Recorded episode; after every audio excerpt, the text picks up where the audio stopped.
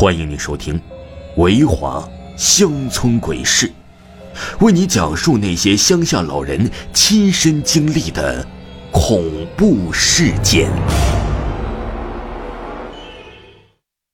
不要晚回家。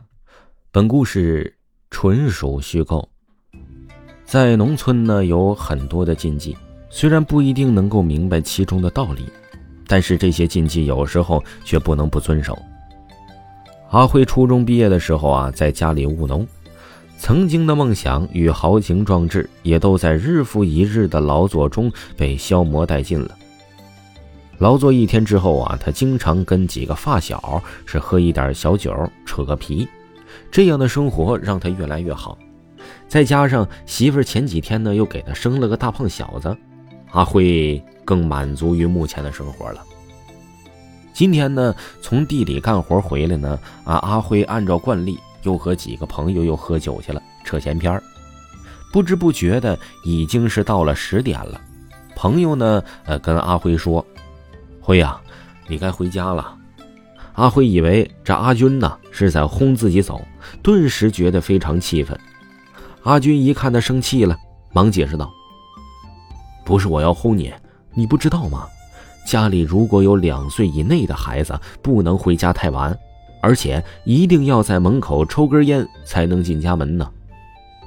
阿辉虽然没有接触到更为高等的职业，但初中毕业的他对于老一辈的迷信思想还是嗤之以鼻的，笑骂道：“ 你们这帮小子呀，一天骂的太迷信了，什么年代了啊？要相信科学。”又互相的扯了一会儿皮。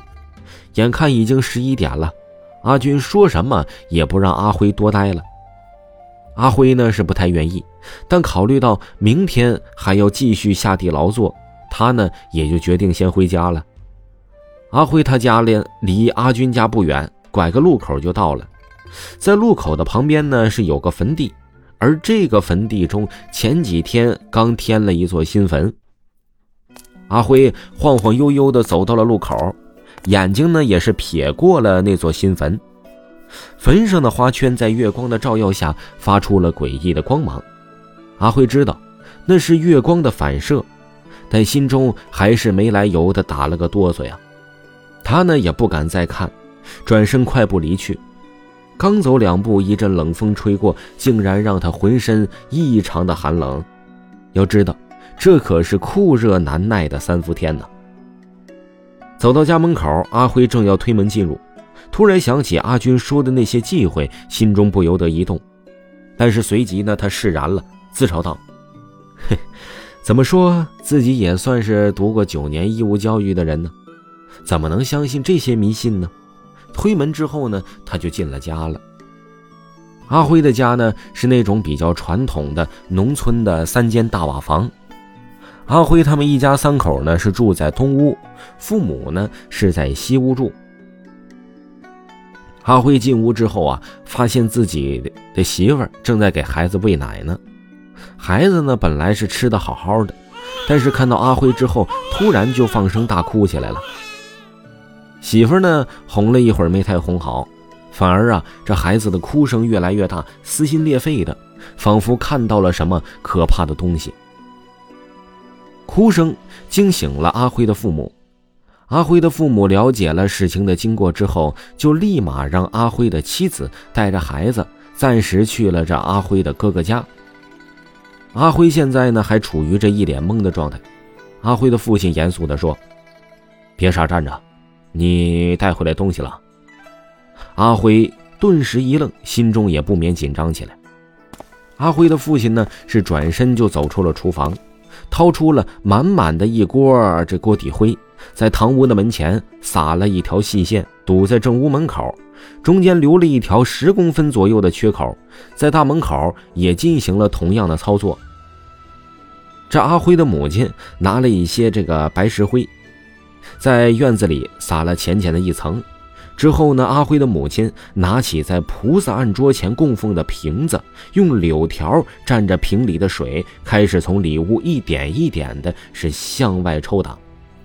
刚开始呢，也没有发生什么异样，但随着抽打的范围越来越小，空气之中呢也传来了噼噼啪啪的声音，还夹杂着一丝丝痛苦的呻吟声。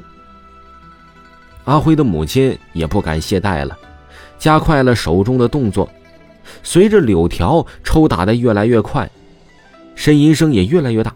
突然，伴随着门口的一阵惨叫，门口的锅底灰竟然是噌的窜起了一串流星，好像是一个人突然跑出去似的。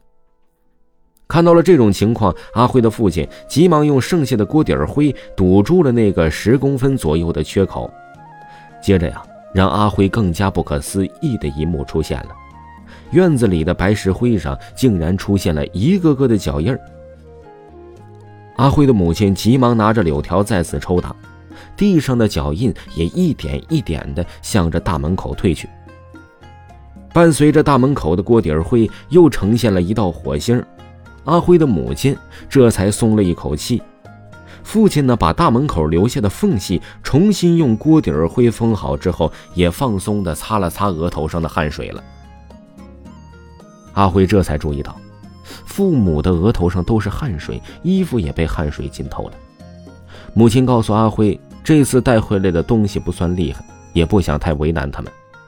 实属是算他们走运了。如果带回来的东西比较恶，他们一家三口今晚呢，没准就在劫难逃了。这件事之后呢，阿辉再也没有在晚上的十点多钟之后回过家，并且每次。在回家之前，一定要在门口抽根烟，还经常告诫朋友也一定要这么做。亲爱的听众朋友，本集播讲完毕，感谢您的收听。